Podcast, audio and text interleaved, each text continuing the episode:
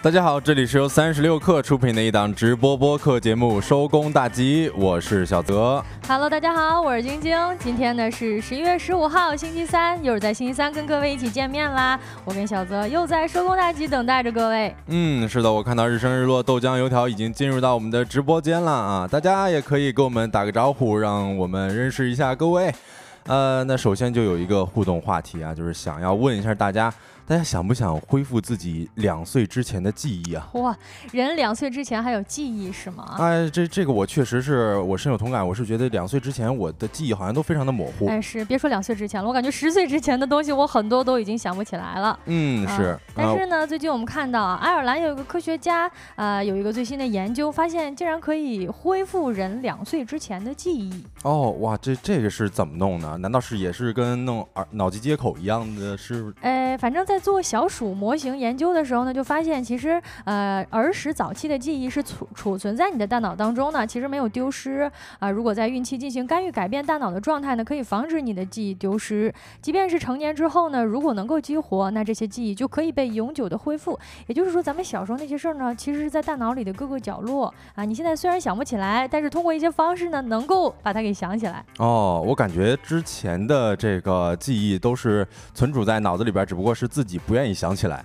啊，因为还有一个方法，就是如果你想要恢复自己两岁之前的记忆的话，你可以多跟你的亲戚朋友一起吃饭哦啊，因为经常我之前其实是。呃，经常被这个家里边的大人说，哎呀，小的时候就挑水坑踩，啊，没水坑的地方就不走，啊，就是会想起一些小时候那种特别糗的记忆。对对对，但是我自己完全就没有这种呃记忆，我就怀疑他们是胡诌的啊。如果说我能够恢复的话，我倒要看一看他们到底是不是在瞎说哈。也非常有可能啊。嗯。秀才笑倾城说，万一发现自己是抱来的怎么办？哎呀。这还真是个难题，那可能得取决于你记得的那个抱走的那个家庭情况什么样啊？哎呀，是，万一真是从垃圾堆里捡来的，那可就是吧？嗯啊，我看到你好说，你还有遗憾吗？我天哪，这突然说出来了一个呃特别呃让让人感觉。呃，难难讲的事儿哈，这两是两岁以前的遗憾，两岁能有啥遗憾呢？可能那某一天那个哭的时候有点丢脸，被拍下来了，可能有点遗憾啊。这个就理解了啊。嗯，或者是对上辈子的记忆是不是有点遗憾？但是这个他没说能恢复上辈子的记忆啊。目前呢，人类的研究到底有没有上辈子这回事儿还未可知啊。咱们可以再观察一下啊。今天的节目当中呢，我们会跟各位一起来聊三个话题啊，关于银发群体经济洞察报告出炉。了，一起来看一看银发群体的经济又有什么新的趋势吧，以及 GDP、GPT，哎，GDP 啊，GPT，GPT 更新之后呢，有了哪些新的应用？AI 到底能够帮我们提供生产力吗？它对我们普通人的影响又是什么？嗯，另外呢，我们还想要跟各位聊一聊最近年轻人流行的八卦背单词是什么？这些牛鬼蛇神到底是什么样的呢？啊，以及我们的经典节目今天吃点啥？那在正式开启这些话题之前呢，让我们用几分钟的时间进入今天的资讯关头。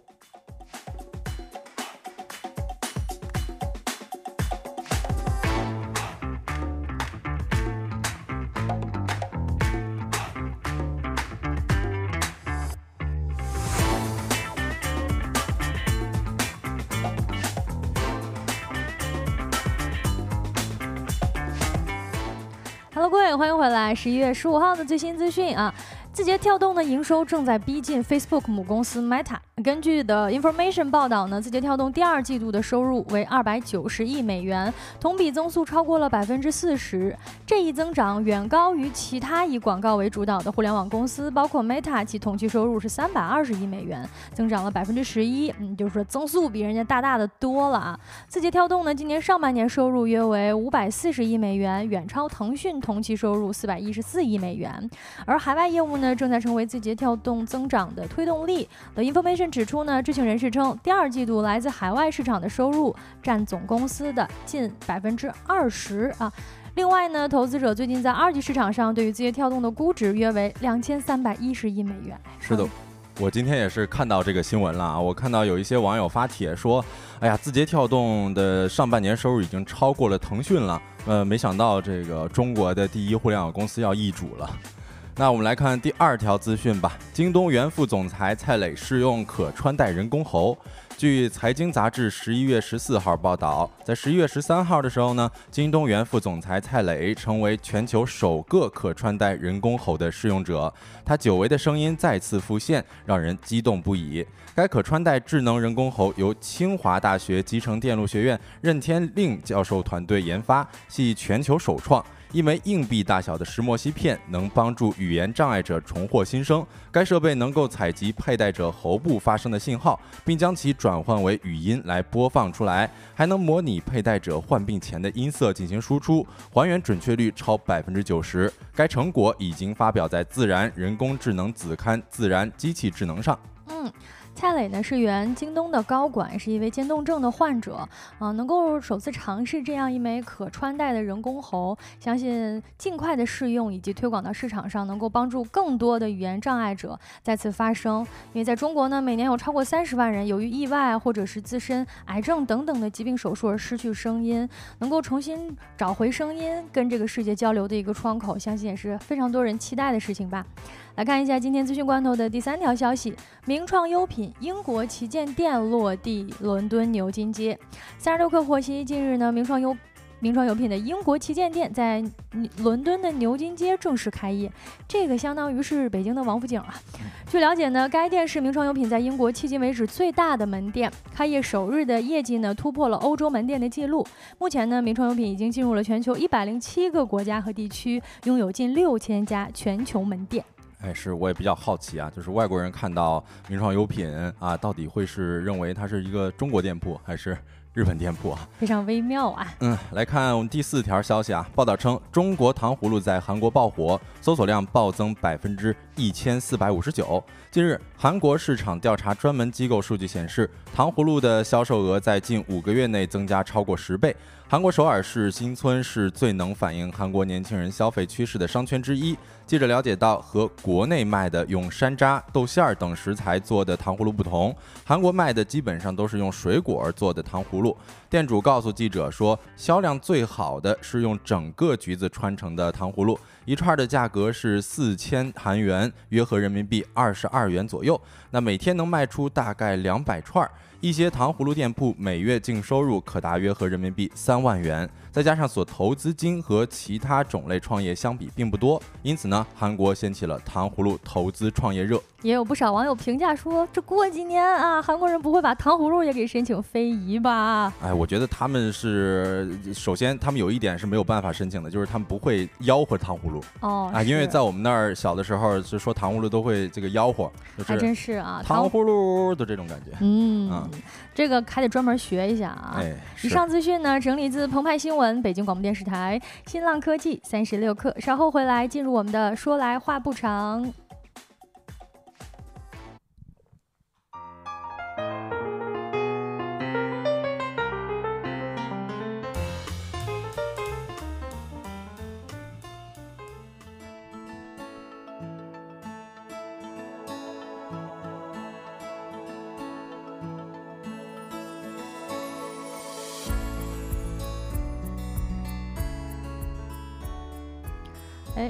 下我们直播间的秀才一笑倾城，说字节的员工期权又要涨价了吧？这这这，谁木了我不说啊。呃，是呃，来看我们的第一条消息，呃，第一条这个说来话不长的环节啊。呃，我们第一个话题呢，跟大家讲一下这个银发经济啊。最近是 Quest Mobile 最新出炉了二零二三年的银发经济洞察报告。那报告里边涉及到了银发群体的互联网踪迹到消费习惯，正好呢，我们也可以借着这个机会一起来看一看我们身边的老人们都有着什么样的变化和趋势。所谓这个银发群体呢，指的就是，哎，字面意思啦，就是刚刚染了银色，不是，啊，不是人染头了啊，啊，也就是我们常说的老年人群体了。那不同报告当中的年龄限制是不太一样的。这一次呢，我们看到 Quest Mobile 的报告主要是聚焦在五十岁以上的群体朋友，哎，啊，不见得是老年群体，但是咱们就先这么暂定啊。哎，对，中老年吧，反正五十岁以上。呃，那不知道大家有没有这样子的观察啊？就是感觉现在好像网上的老人是越来越多了。就如果在直播间的观众朋友们有这样的感受的话，可以扣一啊；没有的也可以扣二。嗯，嗯，确实，现在这个中老年朋友们的这个互联网普及率呀，包括各个的社交平台上面，呃，应用率都变得更来越来越高了。嗯，是，其实有一个数据可以做一个很好的举证啊，就我们之前其实讲过两位网红。啊，秀才和一笑倾城啊，就是我们直播间哎，对，直播间的 这一位啊，原来这是一中老年朋友啊，是，这是一集合体了。说这个秀才和一笑倾城这俩人的粉丝，基本上在抖音都破了千万嘛。嗯，确实，我们之前节目当中有专门提到过这两位，他们呢，呃，想不到就是这样的视频受众能够这么广泛，能够把他们两个直接推成大 V 了。那这也侧面印证了中老年朋友的这个啊，还是很活跃的在互联网上。哎，是的，其实作为移动互联网流量增长的重点群体之一，现在的银发群体的用户规模已经达到了三点二五亿啊，较上年其实增长超过了有两千三百万左右。那全网的占比也是提升到了百分之二十六点五，嗯，这什么概念呢？也就是说，每四个网友当中就有一位是银发族，啊，占比还是挺高的哈。嗯，呃，再问一下大家一个问题啊，就是有没有感觉周围的老人也开始每天都拍抖音了？我周围的老人倒还没有开始拍抖音，但是作为一个这某音的这个深度用户啊，我倒是发现现在这个阿姨们的视频开始反向带动年轻人们跟拍了啊。哦，我最近看到最最 就是最红的一条视频是这个。呃，拍某音就要单字搭，然后有很多啊，其实最开始是有一个阿姨，她在自己的家里拍，然后就那种手舞足蹈的，呃，她最戏剧性冲突的是，她配着这个就是呃曲不曲成曲调不成调的这个 BGM 呢，就是拍抖音就要胆子大啊，不要怕别人说闲话，然后在这个村民中间啊，旁边有跑跑跳跳的小朋友们啊，然后这条视频大概我看到好像是七百万的点赞，哦啊，在他拍了这条视频之后呢，我看到有很多这种年轻的博主。开始跟拍他，在模仿他。哦，哇塞！我觉得这种视频形式。对于咱们年轻人来说还挺新颖的。嗯，哎，我看直播间好像有挺多人看过的啊。嗯。陶森特的肖恩说三姐，三姐唱，她是三，她叫叫三姐吗？我还真没有 特别关注她的 ID 啊。嗯。啊，X X Y U 说，然后还日更，太勤奋了。对，这个我也观察到了，因为就我们知道银发群体们，他们呃时间比较富足嘛，哎，他们都已经就是这种休闲赋闲在家了，拍拍抖音啊啊，然后每天都更新，确实我觉得很有意思，就是感觉好像那一刻我就觉得好像某音就应该这么用啊。它本来就应该回归生活。是是是，其实我这次十一回家的时候，我也有这样子的感受啊，就是首先是我姥姥爷。就开始让我教他们怎么拍抖音了。哎呦啊，就是这抖音到底怎么按键拍摄，然后你怎么发布，他都想要让我教他一下。然后后来我知道我姥姥她是练那个，身边人也有了。呃，对对，主要他自己是练那个太极剑，然后他想要给大家拍一拍，展示一下甚至对对对，甚至还想说在一些盛大仪式上面给大家表演一下。嗯，对。然后其次呢，我之前有去过一个。特特好玩是吧？就直接听这。因为你一说这个，我想起来了，就是之前还有一个奶奶送孙子去火车站啊，然后这拍抖音是吧？他拍抖音上面说要送孙子去火车站，但是他在那儿跳舞，就是说要跳一个送别的舞蹈。哦，OK，明白。就其实现在的这个呃，周围的老人啊，他不仅仅是我们刻板印象当中的每天就是刷抖音，嗯，他其实除了刷抖音之外呢，还有一些比如说。内容创作呀，就是咱们刚才讲的拍抖音三姐，然后包括我的姥姥姥爷是吧？然后还有一些，比如说资讯获取、看直播、社交这种，嗯啊，比如说其实我自己就个人比较喜欢的一个 UP 主叫做卢正义的雕刻时光，他是在小波站上分享自己的一些雕刻作品啊，大家都非常的喜欢，现在好像粉丝都得有两百多万了。哦，而且我之前也有看过一些这个也是老年人啊，叫做康康和爷爷。他是在互联网上分享自己的这个穿搭。嗯，我觉得他，我看他的穿搭，我在看我的穿搭，我觉得我可能比人家要逊色不少啊。我也看过这个视频。是的，是的。然后还有，其实还有更多，像什么八零徐姥姥，这些都是分享自己的这个日常生活。就像金金刚才说的，现在这个某音就是要回归原来最初的样子嘛。嗯。啊，其实通过这个现象，我们也可以跟大家，呃，这个反响一下，就是其实现在短视频平台。我觉得已经成为了银发老人这个与社会连接，包括参与社会的一个新的工具了。嗯，他们也可以在这个短视频平台上面发表着自己的一些观感，或者说是进行自己自我表达。是，嗯，X X Y U 说他们每天锻炼身体呀、跳舞呀、做菜呀都会更新，嗯，嗯。因为他们首先第一是有很多可分享的东西，他们的生活经验确实比我们年轻人更加丰富啊，像做菜呀、像做家务啊，他真的分享了很多呃年轻人们爱看且需要看的东西。另外呢，就是就是都是上网嘛，大家其实同样的，无论年轻人还是老年人，都在用这个媒介来短视频平台来跟社会做连接，那这也很正常。他们现在越来越多的学会了这种新的技能，也是我们很乐意看到的。嗯，是之前就像我之前在公园里边看到很多大爷在那边锻炼，然后做出各种匪夷所思的动作，我看他们也有人在那拍摄，我就觉得这种东西再放在网上一定能火哈。是啊，是呃，然后我们接着再说啊，其实现在这个老年人在互联网上创作内容的同时，他的一些这个线上的消费意愿也在逐渐的增加。呃，你比如说，呃，快速的 Mobile 这么一个调查里边就显示了说，呃，银发经济市场的潜力是逐渐凸显的。相较于去年相比呢，呃，银发群体表现出来的线上消费能力，包括消费意愿等，是均有明显的提升的。啊、我们可以看公屏上面这样一张图片啊，它是呃都市银发和下沉银发人群在移动互联网细分行业的活跃渗透率的 Top Ten 啊，分别呢是即时通讯，就是从上到下分别是即时通讯、综合电商、短视频、地图导航、综合资讯等等。其实这里边我有一个呃让我觉得比较反差的点，就是它这个电商购物的渗透率居然要比短视频的渗透率高啊，这个我觉得还挺。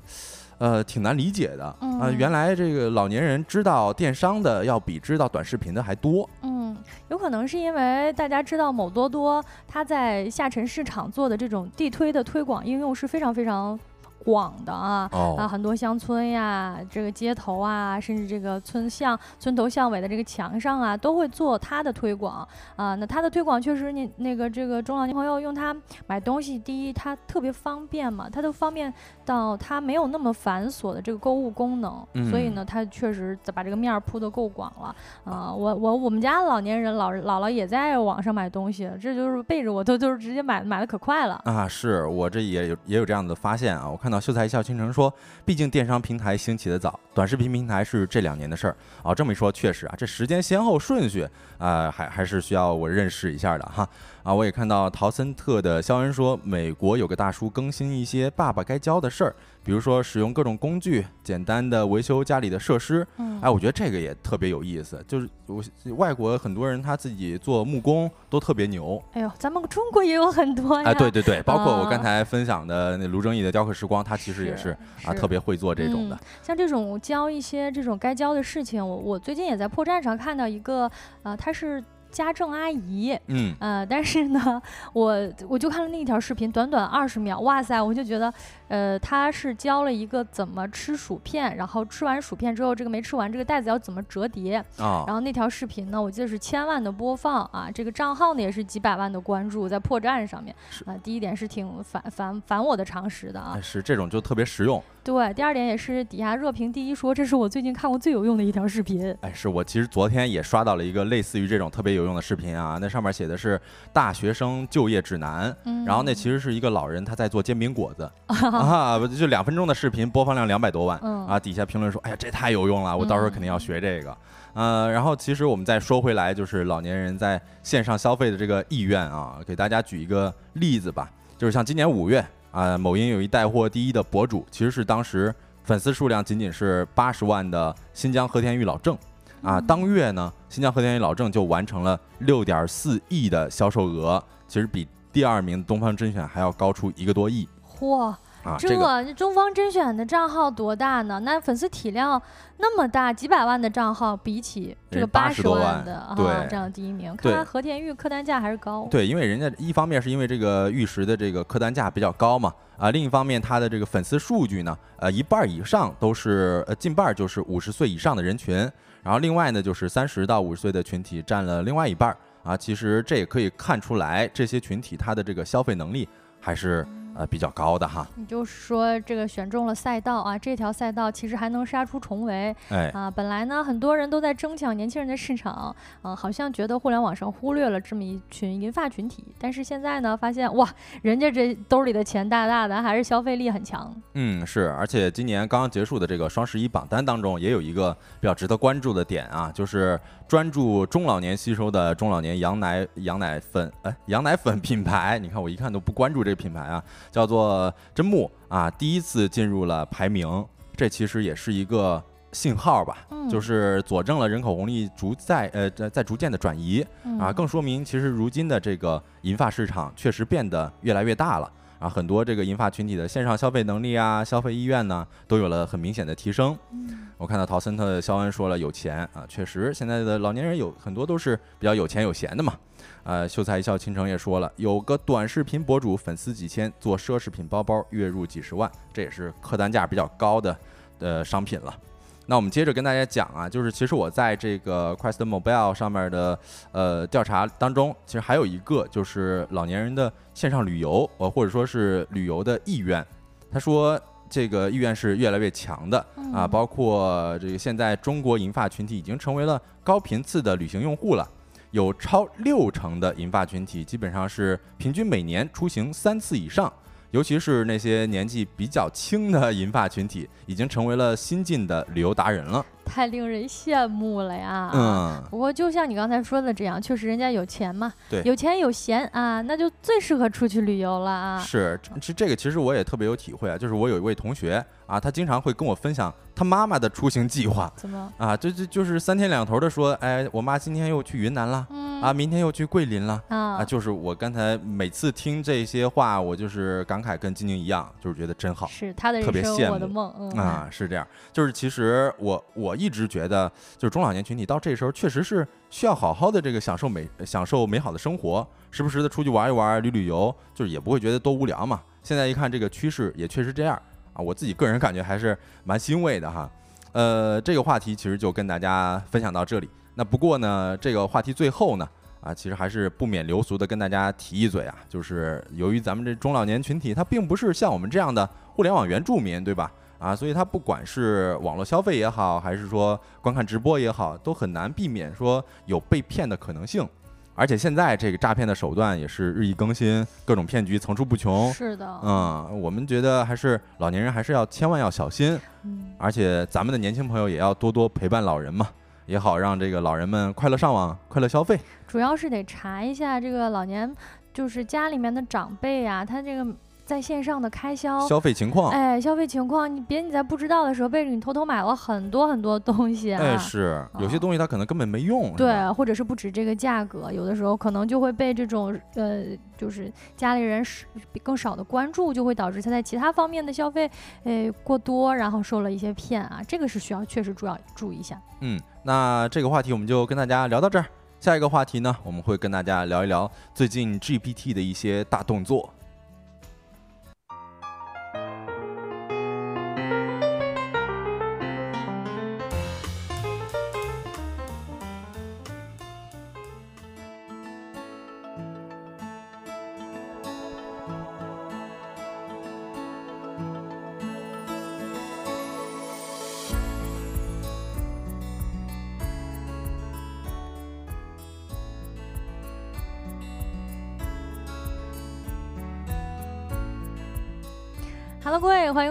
说来话不长的第二个话题，想跟大家一起聊一聊这今年起了妖风的 GPT 啊。GPT 呢，上周更新了，更新之后呢，我们这个就我们几个不是技术强，呃，不不是技术能人嘛，嗯啊，但是最近两天啊，是关注到突然涌现出了很多特别有意思的 GPT 应用、啊。哎，对，感觉跟游戏似的，嗯层出不穷。对嗯我们先跟大家细数一下吧，啊，听一听，呃，觉得还确实挺有启发的啊。嗯，比如说啊，现在呢出了一个 AI 解梦啊，直接可以用这个东西来输入你的梦境，来给你解昨天晚上你梦着什么了。哦，哎，还有一个应用呢叫 AI 紫微斗数啊，就是其实就是把你自己的这这个八字儿交出去，然后它可以帮你 AI 算命。啊，哇塞，那我觉得这个确实是要比之前的，比如说我们做了一个梦，经常会在百度上面搜，是吧？现在你直接去 GPT 就可以了。可能会更贴近一点，或者说可能会更有根据一点儿，因为之前我们以为 GPT 它就是一个语言工具嘛，嗯啊，它生成一些自然语言，就是你跟它对话啦什么的，呃，之前文案方面有一些帮助，但现在呢看到啊，还有一个这个应用叫做这个鸡尾酒混合大师啊，啊就是输入你现在手头有的基酒跟其他的材料，它就直接可以生成一个调酒建议。啊，哦包括我还看到一个那种类似做饭的这种 AI 应用，就是你告诉他你现在手头的食材，比如说你就跟他说，我现在有俩土豆啊，两个鸡翅，我要做个什么菜，他会把直接这个菜谱、菜的做法以及菜的名字都给你提出建议。哎呀，这这我感觉很生活化呀，因为我记得我在家的时候，经常呃会被问到说吃啥，然后我就会问我妈说家里有啥呀，然后我妈就会按她的这个想法去做一些自己想要能能能够有的菜嘛。嗯，其他有意思的 GPT 应用呢？啊、有一个日本网友做了一款恋爱冒险游戏啊，还有网友呢，啊，为了解救恋爱脑，出了一个骂醒恋爱脑神器。哎，这也很实用了啊！嗯大家现在很多人就是有恋爱脑嘛，这个要稍微的骂醒一下的啊、我还看到了一个叫困困棱的啊、开发了一款叫剁手 GPT，说用户你只需要将商品的照片上传，就可以实现这个全网自动比价，还能提供给购买建议，这挺实用的哈。嗯我们有的时候就看到一个东西啊，确实各个平台都有，但是不知道哪个平台更便宜。哎，比价感觉好像确实是比较浪费大家时间的。如果 AI 助手能够帮助我们做这件事儿，确实感觉哎解决了很大人的刚需。嗯啊，我们这次也正好非常感谢秀才一笑倾倾城给我们送出来的棒棒糖哈。然后秀才一笑倾城说了，我最需要的就是 AI 推荐今天吃点啥。这还需要 AI 推荐吗？我们每天收工大吉都会给大家推荐一些今天晚上吃点啥的节目的。然后如果有什么这个不知道今天吃啥了，那就来听我们的节目。嗯，呃，这其实我看到之过去一个星期以来啊，我感觉是基本上每三分钟都有一个新的 GPT 诞生。哎，嗯，因为呢，在十一月七号，我们节目当中也提到了，就是 ChatGPT 推出一年之后呢，OpenAI 开发呃首届的开发者大会举行了啊，举行了之后呢，是一下让所有的科技互联网公司以及这种 AI 领域前沿的公司都掀翻了锅了啊。公布的内容呢，除了让 GPT 四的 Turbo 性能升级啊，价格暴降之外，还宣布了一个影响行业秩序的大招，那就是推出了一个 GPTs 啊，一众。踢翻了一众第三方应用的饭碗，什么意思呢？就是它可以直接制作 GPT。哦，哎，这这个我也之前咱们应该也有讲过啊。其实这个 OpenAI 把这叫做 GPTs，其实也推出了相应的制作工具，叫 GPT Builder 嘛。啊，用户要做的就是跟这个 GPT Builder 聊天儿，然后把你想要的 GPT 给描述一遍，之后呢，就能生成自己专属的 GPT 了。所以借助这个功能，我们几乎是每个人都可以化身为 GPT 的创作大师。你不需要会编程，你只需要有想象力，这就足够了。啊，根据自己的兴趣和需求，就能够创造出自己个性化的 Chat GPT 助理。嗯，在这个发布会上呢，萨姆奥特曼呢只用了两三分钟的时间，就给大家展示了生成 GPTs 有多简单。就是呢，他跟他进行语音对话，表示说，呃，你现在给我做一个这个，呃，我是一个创业者，你要给创业者提供建议的助手。于是呢，这个 Builder 马上做了一个 GPT，根据他的更多需求呢继续修正，只要两三分钟的时间就可以生成一个专属于你的创业导师。啊、除此之外呢，你还可以不仅自己用，可以发给别人，部署到公司呀，啊，以及整个企业内部都可以跟他对话，用它来帮助你完成问题。嗯，哎哦，这个其实咱们之前也有聊聊过，就是简历修改师，有的他也充当了自己的人生导师嘛哎，这是 GPT 直接就替代了。哎，对，现在已经有简历修改师这个 GPT 的应用已经出现了。嗯那在发布会上呢，OpenAI 还表示，呃，这个月稍晚时候呢会推出一个 GPT Store，呃，就是大家知道吗？就是这个应用商店，这就意味着跟苹果的 App Store 一样，就是呃，开发者就比如说小泽，你刚才说我想要做一个简历修改师的应用，OK，你把这个应用上架到这个 Store 里，然后呢。哎，所有的人都可以下载，哎，那我能卖钱吗？哎可以的，哦你可以跟 GPT I GPT Store 分成，好嘞，那明白了。嗯，所以了，这个问题来了啊！假如可以随意定制的话，也问直播间的各位啊，你会定制一个具有什么功能的 GPT？先问一下小泽。呃，我这个我还真的仔细想了想哈，我因为我有选择困难症啊，你问我这个问题的时候，我在就在想，说我到底要制作什么样的 GPT？那我不如就制作一个帮我选择 GPT，是吧？哦，啊，就是有的时候我可能选项少了还好一点，但是一旦面临的情况是选项特别多，哎呦，那我就犯愁了。确实，我感觉这个好像能够节省很多的时间，因为你确实，我我也是有选择困难症这种人嗯哈。但是如果说真的让我随意定制，那其实就相当于我在制作一个机器人儿，对吧？嗯。我想要制作一个什么机器人儿呢？我仔细想，我可能想要找一个帮我上班儿机器人儿。哦，那你这都是制作一个自己的仿生人了。哎，对对对，如果他能做到的话，那最好了。但是这可能是我的终极目标，我希望这个赛马奥特曼收到一下我的这个提议啊，尽快研发一下。嗯，啊，陶森特的肖恩说：“我已经做了一个虚拟男友肖恩，不是，咱就你就这么喜欢你自己吗？你还要找一个虚拟男？这这个虚拟男友肖恩是跟你谈恋爱吗？还是说你把自己放到这个虚拟的 AI 应用里跟别人谈恋爱呢？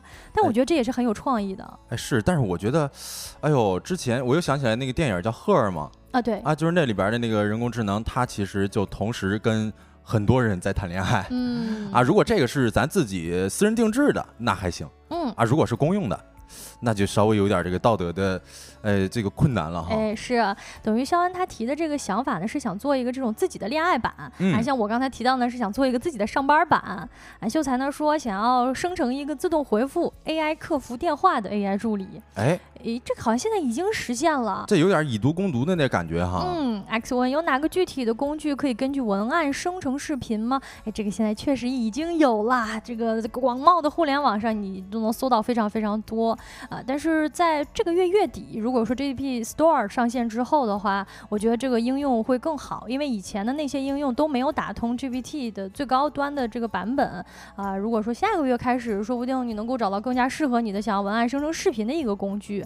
哎，所以说你看我们刚才一提啊，从这个十一月七号啊发布会到现在十一月十五号八天的时间，我今天就是这个下午这个做稿子的时候，我查了一下，现在有一个这种呃集合的网页。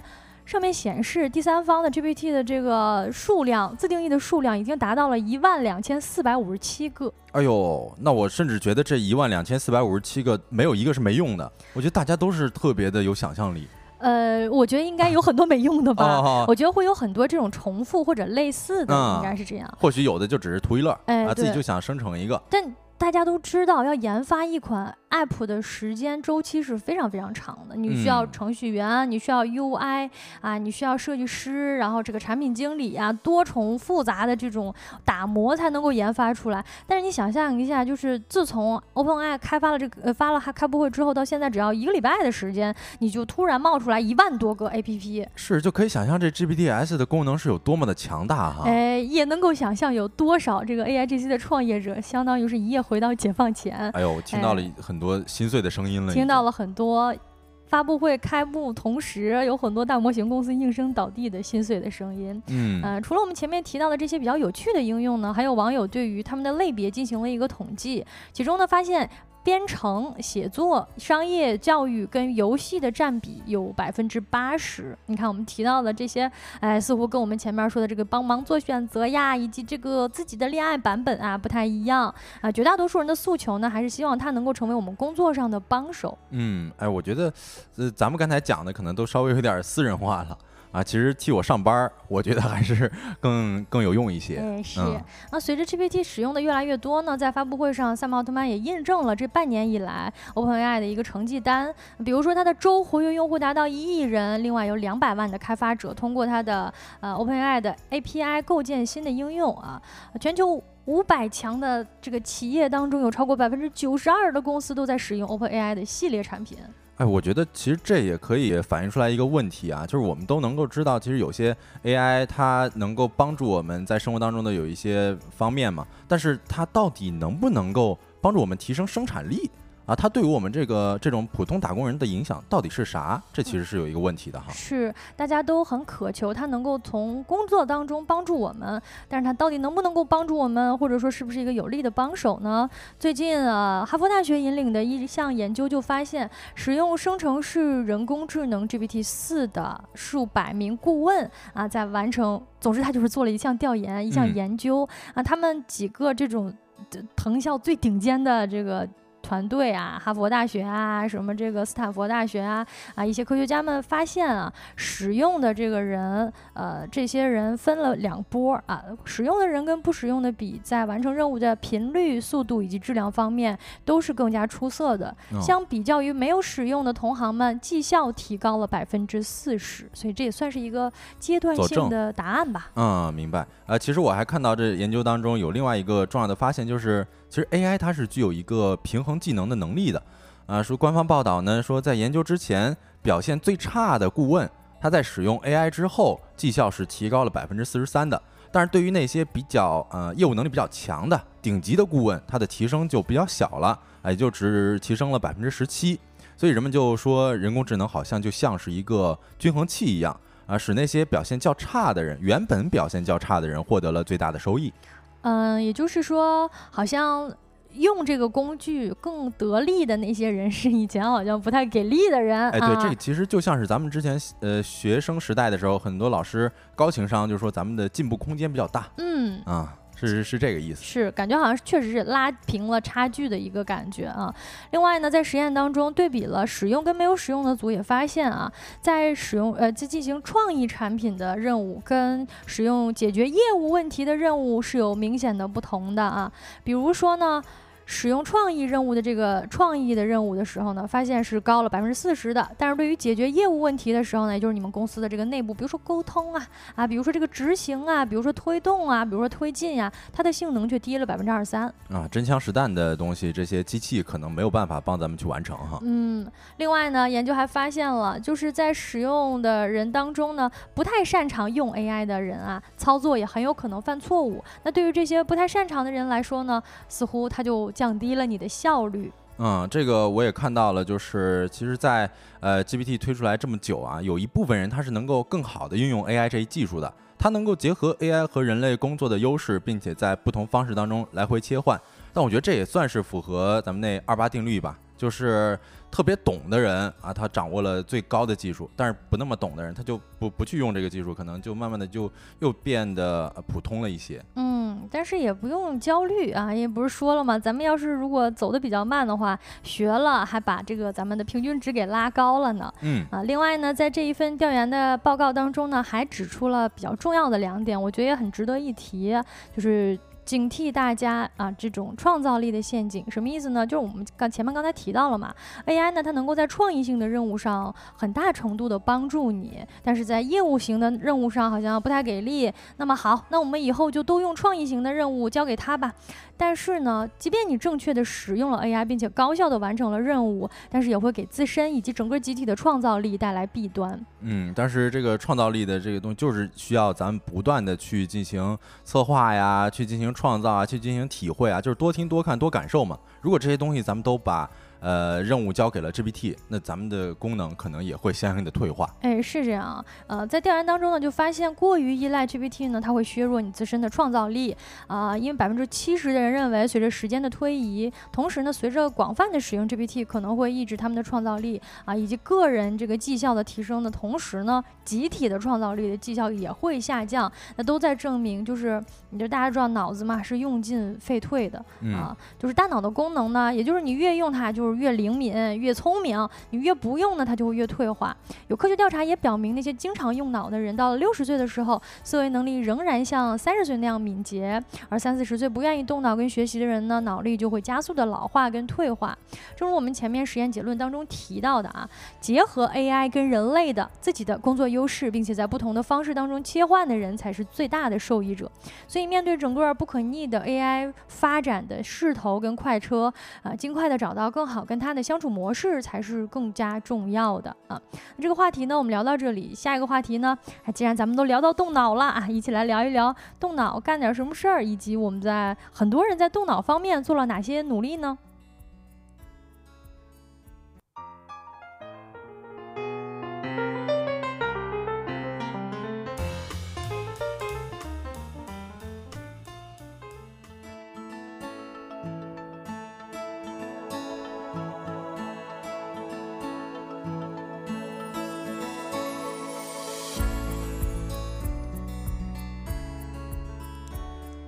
Hello，各位，欢迎来到第三个话题啊！第三个话题开始之前呢，我觉得得先给大家更新一个消息啊，就是我们之前背单词儿的那个单词书上面，呃，不是我们最记忆的最深刻的一单词就叫 abandon 嘛？但其实现在 abandon 已经不是字母表当中排序第一了啊啊，已经变成 aback 了哦啊。但是呢，呃，我又搜了一下这 aback 到底啥意思啊？这 aback 的意思是退后。啊，也就是 第一第一个第一名不是放弃，而是退后了。那就是我们其实我个人觉得这没有什么特别大的区别啊，只不过说是我们从由 abandon 放弃而转换成了由 aback 放弃。那说明我们这些就是背过班的的人，能够多背一个词儿了。哎，这么一想，确实是啊，我们确实是给自己多了一个单词的记忆的事儿。我怎么搜搜了一下，back 叫惊讶的意思。惊讶吗？嗯，哎，这这这可能跟我那那那你看我这记忆确实就出错了啊 啊！哎呀，那这这个还是得多多的背单词儿啊。那这个背单词儿呢，咱们今天讲什么？就是讲八卦背单词啊，说知识是以一种。非常奇怪的方式进入了我们的脑子。嗯啊，在这个呃，我们先给大家介绍一下什么是八卦背单词法哈。嗯，就是现在我们是有一个观察，就是大家背单词有了一个新的方法，叫做呃八卦背单词法。但是这八卦不是那个五行八卦的八卦啊，而是吃瓜的那个八卦。那这是什么方法呢？我给大家讲一个故事，大家可能就懂了哈。嗯，首先就是，呃，我有一个暗恋对象，他就是对我特别高冷。那就经常呢，就已读不回，我发啥他也不回我。哎呦，哎呀，我就问我朋友，我就问晶晶说这是咋回事啊？咋？我觉得他像，我觉得你像他养的鱼。哎呦，晶晶这么一说，我心里就感慨啊，哎呀，原来被鱼养的感受是这么的冷淡啊。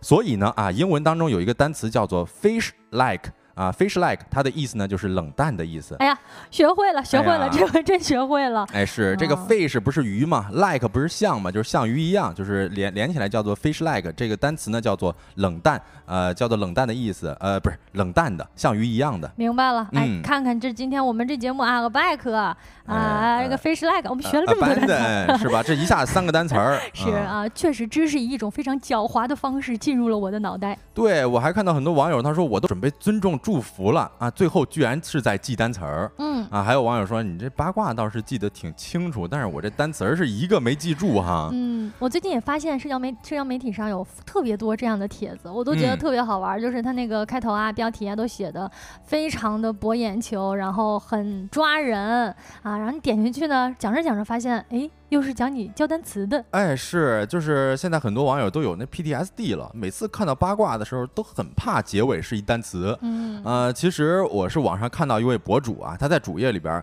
其实能够发现几乎每一个帖子都是八卦故事，那故事标题什么男朋友还留着前任的联系方式，哎呦，这得点，这得分啊，是不是？这得点啊，是吧？还有什么六年的感情？还是被出轨了啊！哎呦，哇，这这这这太引起好奇心了，是吧？还有说上完数学课之后被分手，嗯，哎，这这得听听这数学课到底是啥，是吧？嗯，其实这每个故事的标题都特别吸引人，而故事的结尾呢，啊，往往都会出现。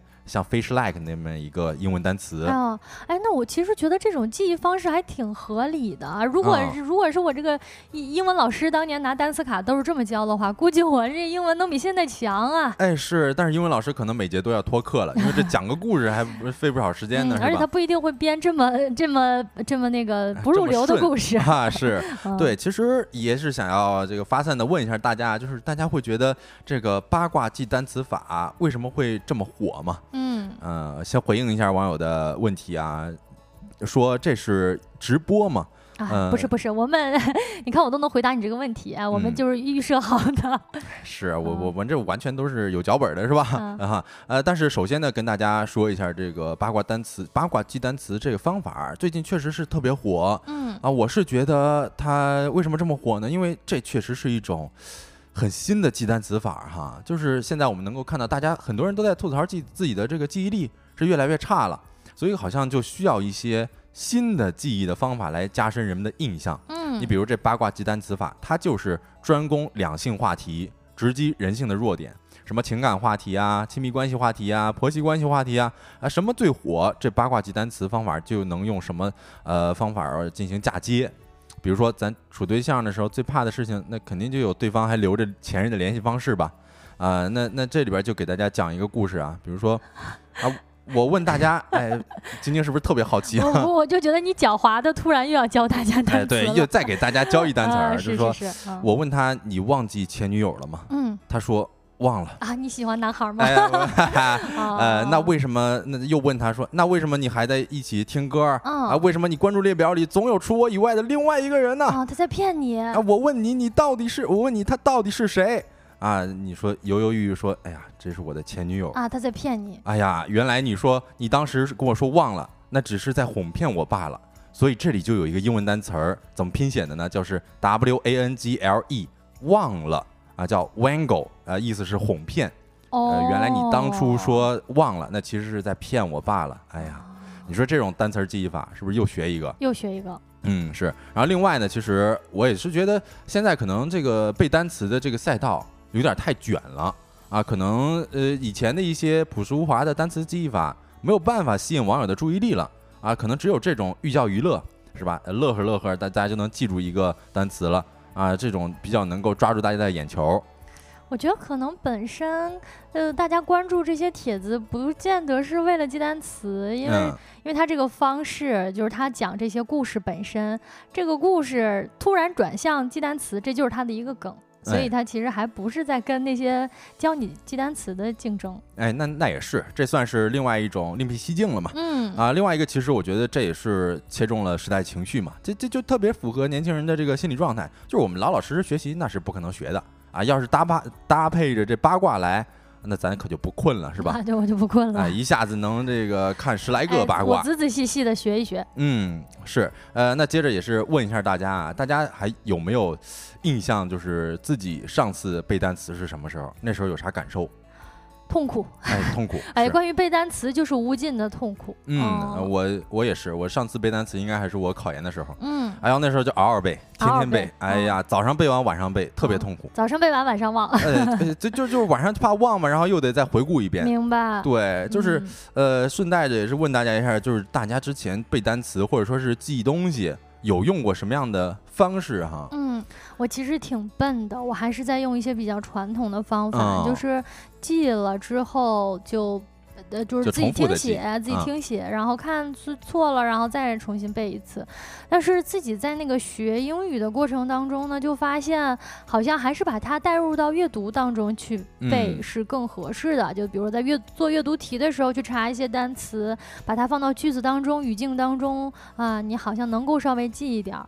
哎，是我看到 L X 说谐音梗记单词是吧？这个其实我也有一个体会，就是我跟大家之前说过，我有一弟弟嘛，就是他正在上小学，正嗯是学英语的时候嘛。嗯所以有的时候你这个呃小孩儿会，那也得家长会，嗯家长得先会。所以有的时候我妈会这个问我说这单词怎么读嗯啊，而且还想要让我把这中文的读法标在英文单词旁边，他好记。所以有一回我妈问我说朋友用英语怎么说，我说哎呀这个不好教，那我说你是服软的。啊，就 friend 嘛，是吧？嗯就朋友总会跟你服软啊嗯，那就服软的，这就嗯就是一谐音梗儿，可以记单词嘛。嗯，所以我觉得这个其实，呃，这咱这弟弟口音，啊咱这 friend friend 啊，是这可能嗯这这虽然说念出来没有那么标准，嗯但是总能够记个大概哈。是还是很有帮助的。就哎其实它只是为了更方便你拼写啊，比如说你看到的时候，你至少知道这个词是什么意思。嗯，是我看到青面修罗说了，个人感觉背单词是件枯燥又充满乐趣的事儿，因为持续收获新知识。其实我觉得这个也是，因为呃，你像我考研的时候，我每天都会背，每嗯天背我就不会那么焦虑，啊，因为有知识的汲取，包括有知识的巩固啊，我会觉得我今天干事儿了。嗯嗯，然后其实还有一个啊，就是我也也是给大家分享一些我最近有看过的一些奇葩的呃单词记忆法，或者说是东西的一些记忆法哈。哎呦，啊，首先就是这个，我看到有网友分享自己在这个把《甄嬛传》的一些经典桥段部分的中文替换成英文，你看我们嗯公屏上就有。说祺贵人在景仁宫当着众人的面儿 delete 呃熹贵妃私通，这 shock 了大胖菊。说这这其实就是把这个因因为各种这个《甄嬛传》的剧情已经是刻在了网友的脑子里了，所以大家看这个中文中中英相掺杂的时候，就自动填充了英文单词的意思了。哦，因为他对于这个剧情是非常非常熟悉的，然后在此基础之上呢，叠加一些英文的内容，不妨碍他理解意思，然后呢就能够无痛的背下来这些单词。哎，是这样。但对我来说，我没有看过《甄嬛传》，对我我也没看过这个，所以有的单词 我还真不懂。哦，我看这一段，我感觉好像是一个上海朋友在给我讲《甄嬛传》啊，是吧？上海朋友不是比较喜欢这种中英夹杂的表达方式吗？啊，呃，还有一个我有看过一个这，但是这说出来我有点惭愧哈，就是我之前看过一叫跳舞记忆法，但是这可能不是一学名啊，就是我自己命名的，因为我之前刷到过一个特别漂亮的女生，嗯，然后她可能跳舞跳到一半，然后说，哎，先别看了，就先记一单词儿。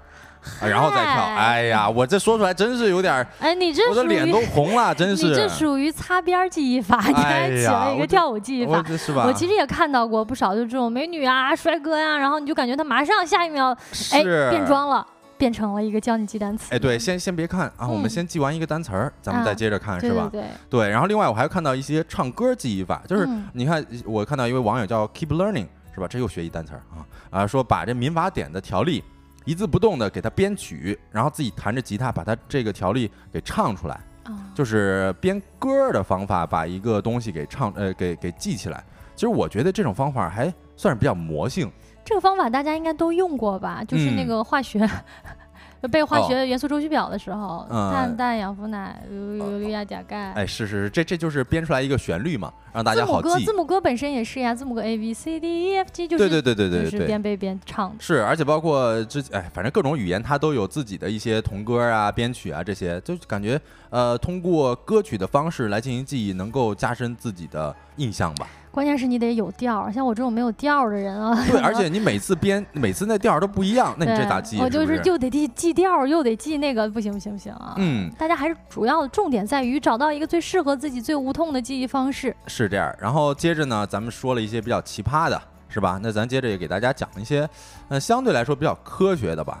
其实我印象深刻的还得是艾宾浩斯记忆遗忘曲线。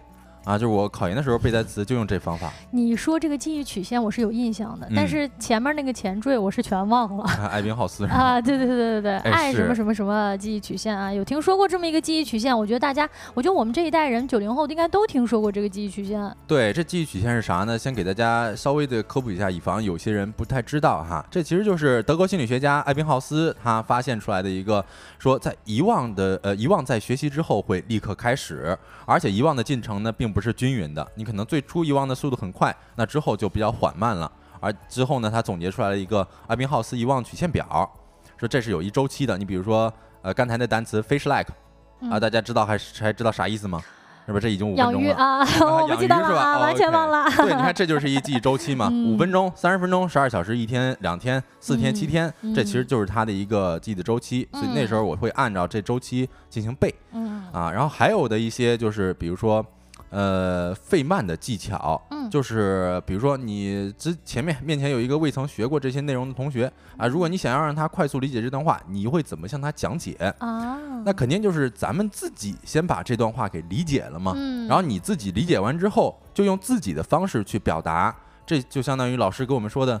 把这玩意儿内化于心，嗯。啊，然后给你用自己的方式输出出来，你就能够很好的记忆到这么一事儿了。嗯，这个是其实是一个比较好用的，因为你要想要给别人复述的时候，就大多数时候啊，我们看了一个书啊，我们看了一个故事呀，学会了一个新的道理的时候，都会觉得说，哎呦，呃，好像我自己已经烂熟于心了。但实际上呢，它跟你能够教别人之间还是有很大的区别的。嗯啊，如果说一个东西你真的能教别人了，或者你能够这种顺畅的跟别人表达清楚，那么就势必。说明你是这回是真的内化完毕了。哎，是这样。呃，还有一个就叫做情景想象法啊，就是咱大家想象一个场景啊，呃，比如说让你记住门牌号是五零二，嗯，你会怎么记忆？我这个就这这比较好记吧，这个对，这这你但凡多两位数，可能我都记不住了。哎，对，这如果说咱们联想到五零二胶水啊，那咱就可能比如说再想象一下，门口放着一个胶水。那咱们就不会忘记这门牌号是五零二了。门口放着一个什么？胶水啊，五零二啊。胶水放在哪里？对对对对，这其实就是把想要背诵的内容转化成有画面的场景。嗯啊，因为其实我们大脑处理图像的速度是处理文字的六万倍。嗯，确实是这样。我记得以前我们在小的时候，好像很流行一些那种记忆天才的这种攻略呀、书啊、讲座呀，然后有讲过类似，比如说这种图片式的记忆法、情景想象式的记忆法。嗯嗯，X X Y U 也说真的忘记了。哎，就就小泽，你能不能给我们讲一下这个 fish like 是什么来着？呃，fish like 还有 wango 是吧？fish like 是这个冷淡的哦，啊，然后 wango 刚才那不是讲了一渣男的故事吗？呃，欺骗、哄骗，我这个对，就是这个是骗你嘛，嗯嗯嗯哄骗你嘛，所以这两个单词，看大家刚才是不是就忘记了？哎，啊好，又教了一遍。嗯，对，那最后呢，其实也是给大家介绍了几种啊科学的和不科学的记忆方法。呃，然后如果刚才没有记得 fish like 和 wango 的意思的话，可以再回听一遍哈。那我们这个话题呢，就给大家聊到这里。下一个话题进入到我们的今天吃点啥。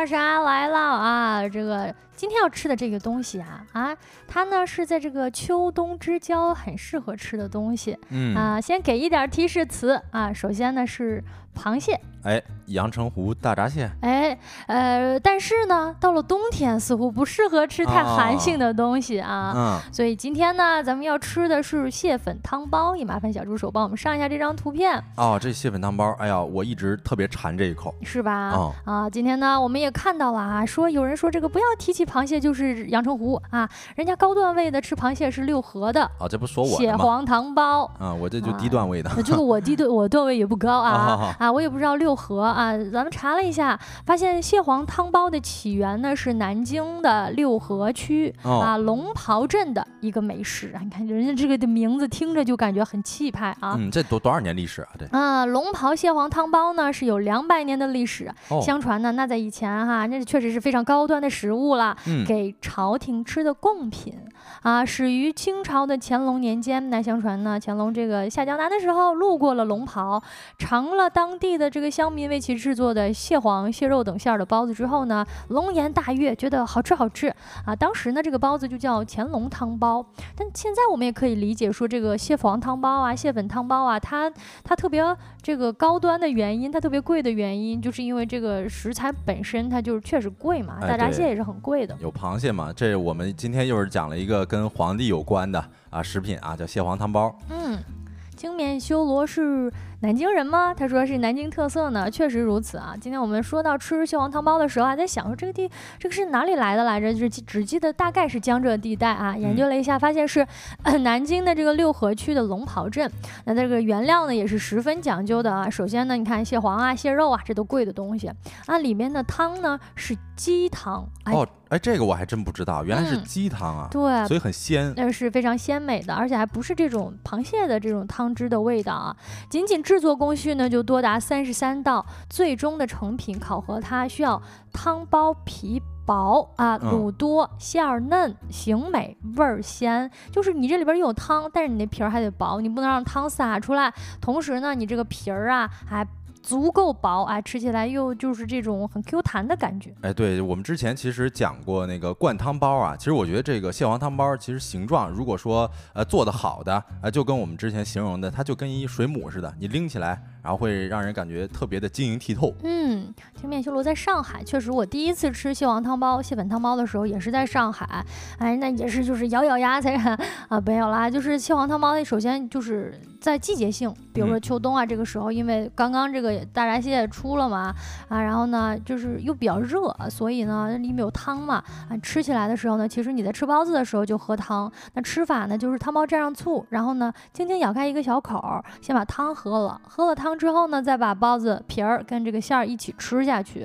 啊啊，先先开窗再喝汤，嗯是是，这节目我们之前也提到了哈。但是呢，蟹粉汤包，就是我们聊一下这整体的汤包，它其实呢不仅仅是一道美食，它也非常体现了我们中国饮食文化的这个博大精深呀。啊，是，其实蟹粉汤包呢，与小笼包和汤圆等这种传统的菜肴，它是有着深厚的联系的哈。你比如说小笼包的薄皮、多汁儿的灌肠，呃，多多汁儿的灌汤，我一下子读错了，什么灌肠啊？这又想到别的去了。这其实是与蟹粉汤包当中丰富的蟹汁儿形成。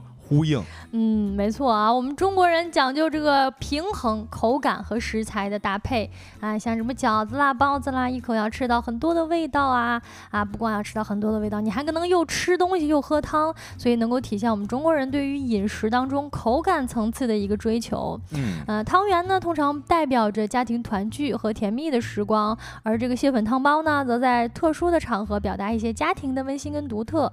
它在南北方上也是有一定的差异的，在北方呢更加注重鲜肉和香浓的味道，而在南方呢就讲究怎么把这个面皮儿做得够细腻。那，这个蟹汁儿呢是要清淡一点。嗯，是，呃，说到这个，在北方更注重鲜肉和香浓的味道，我确实是，呃，因因为我在河南，我可能没有太多的机会去吃到这个蟹粉汤包，然后反倒就是在南方更多嘛。嗯，啊，而且我之前其实因为我女朋友她是南方人，啊，然后她是我记得在十一的时候。啊，他们家也不是家吧，他的亲戚会专门的带他们一块儿去尝一尝这蟹粉汤包，也不是尝，就吃一吃。嗯，我记得他给我发了那个反图，是呃那个蟹粉汤包还特别大，呃用一个碗盛的，你就放那里，哇，我看那个真的是特别好吃，馋的我不行。哦，这个是因为它我我们放的这张图片其实是小个儿的嘛，它好像是有特别大的那种，是吗？对，有特别大，就是有那个用一个白小白碗盛着，然后那包子就跟咱一拳头差不多大。大包子应该可以直接喝汤了，那喝的汤可能就多一点了。是的，我们图里边这个是一口一个的，嗯，哦，图里边是一口一个的哈。对，咱北方人见的也很多都是这种。是，嗯，呃，现在呢这几年啊，蟹粉汤包也出了很多的创新，比如说像在馅料上创新呀，那放的东西不是我们刚才提到的像蟹黄啊、猪肉啊、香菇啊这种，可能会加一些这种更加高端的食材，比如说鱼子酱啊、鲍鱼呀、海参呀，使它的这个味道层次啊更加丰富。哦，那这个确实是更加的高端。了哈，更加的高段位了。是，另外呢，包法也是有不太一样的，有些可能会包成，比如说花朵的形状呀，动物的形状啊。吃法上呢，也进行了一些创新啊。以前呢是蘸醋啊，现在呢汤包还有比如说放在火锅里边煮的啊。这是创新吗？在我看来就是异端啊！其实真的，我之前吃一个重庆火锅，现在也有开始了，但是它煮的不是这种汤包啊，因为它皮儿薄嘛，比较容易破。我之前吃的那个是这种纯的小笼包，呃，这种发面的面皮，哎，泡上这个火锅的汤，还真的不错，好吃是吧？啊，还可以尝试一下。确实，我们以前没有吃过的吃法，那中国人呢就喜欢在这饮食上创新一点儿。嗯，所以呢，如果无论是有没有吃过蟹粉汤包的朋友，都可以找个机会尝试一下，也去看一看啊。如果已经吃过的，看看有哪些创新，也可以去再试一试。嗯，那确实我也是饿了，而且我们每次讲到灌汤包，我就很遗憾，我不知道北京到底有没有特别好吃的这个灌汤包店。嗯，呃，如果听友们有这个推荐的话，也可以给我们在社群里边推荐。那么。如何进入社群呢？哎，那个这个问题我可以来回答你啊，就可以通过我们小宇宙的 APP 呢，找到我们的联呃联系方式，哎，搜索“收工大吉”就可以看到，在这个 Show Notes 以及我们节目主页当中呢，是有我们小助手的微信号的。然后添加了小助手呢，就可以拉你进我们的听友群，有任何话题投稿以及想要了解的事情，都可以跟我们分享一下。嗯，那以上就是今天直播的全部内容了。最后跟大家说一下我们节目的 slogan：太阳下山了，你什么都没错过。我是小泽，我是晶晶，期待明天的下班时段跟各位再见面。祝大家收工大吉。